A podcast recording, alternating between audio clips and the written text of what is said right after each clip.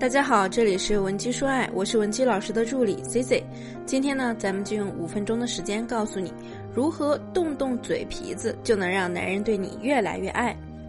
很多同学呢，在经历一段失败的感情之后啊，都会疑惑，是什么导致自己感情失败的？是不懂得恋爱技巧，还是对方太渣了呢？C C 认为啊，这两种啊都是有可能的，但是我觉得呢，最重要的是你压根儿不会去爱别人。曾经呢，有人说过这样一句话：，对于唤醒人们热情这件事儿来说，赞美和奖励是唯一有效的办法。我很幸运懂得这种方法，没有比受到上司批评更能扼杀人们积极性的了。我绝不批评人，而是激励人自觉地去发挥它的作用。我从不吝啬嘉许下属，几乎不批评责备。只要我认为某人出类拔萃，就会由衷地给予赞美，并且不惜用上所有的赞美之词。所以啊，姑娘们，你还能回忆起你上次是怎么真诚地夸自己男朋友的吗？我知道呢，有很多女生啊，在感情中反倒很擅长演苦情戏，比如说呢，苦着个脸，希望男朋友能够自己反省一下自己犯什么错了；还有一些朋友呢，喜欢走野蛮路线，比如说呢，在大街上直接叉着腰就开始和男朋友撕逼，希望对方可以认识到自己的不足。但是我们要知道啊，男人那个时候根本没心情考虑他到底错在哪儿了，他心里一定是在想：我天，这个女人太恐怖了，这么点小事跟我大吵大闹，不分场合的玩冷战。那孩子呢？最怕的是什么呀？最怕的就是做事被批评。男人啊，他们的本性就跟小孩一样，他们做错了也害怕被女友批评或者是冷暴力。当然，最可怕的是，有的时候呢，他还不知道自己到底犯的是什么错，就被你冷暴力了。法国学者罗瑟琳·波什曾经提出过，人一旦被人表扬，什么地方做得很好，就会努力的把这个地方做得更好。那记得呢，C C 有一次去一个朋友家玩，朋友家的这个小朋友啊，长得是非常漂亮可爱，然后呢，我就想逗逗他，没想到呢，这个小朋友啊非常认真，我。我在不经意间呢看到了他在桌子上放的蜡笔画，就立马用很吃惊的眼神看着他，跟他说：“哎呦，这是你画的吗？太棒了！我可不可以拍张照带回去呀？”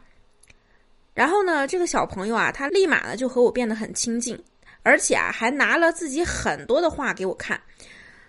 这还不够，他立刻就把那些彩笔都拿出来，想要现场给我作画。男人啊也一样。曾经呢，有个女生，她也是跟我说过，一次呢，她男朋友接她下班，当时呢，手里呢拿了一摞资料，准备回家，不方便开车，于是啊，她男朋友就伸手到副驾驶窗户上帮她开了一下门。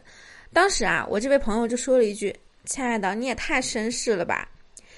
你猜怎么着？这句话呀，相当受用。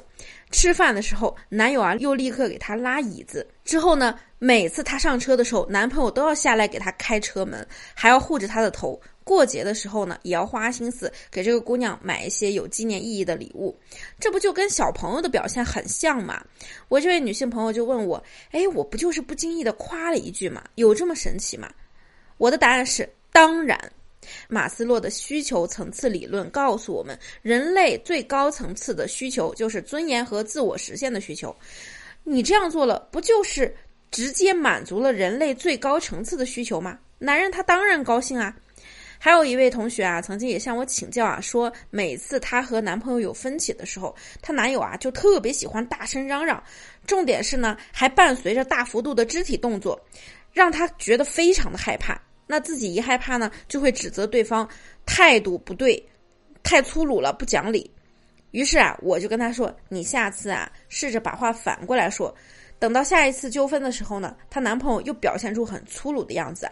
这次呢，学员她记起了我的话，她就没有去直接责备男友，而是摆出一副小迷妹的表情，说：‘我天，亲爱的，你在那儿挥胳膊的时候，我咋觉得还挺 man 的？’”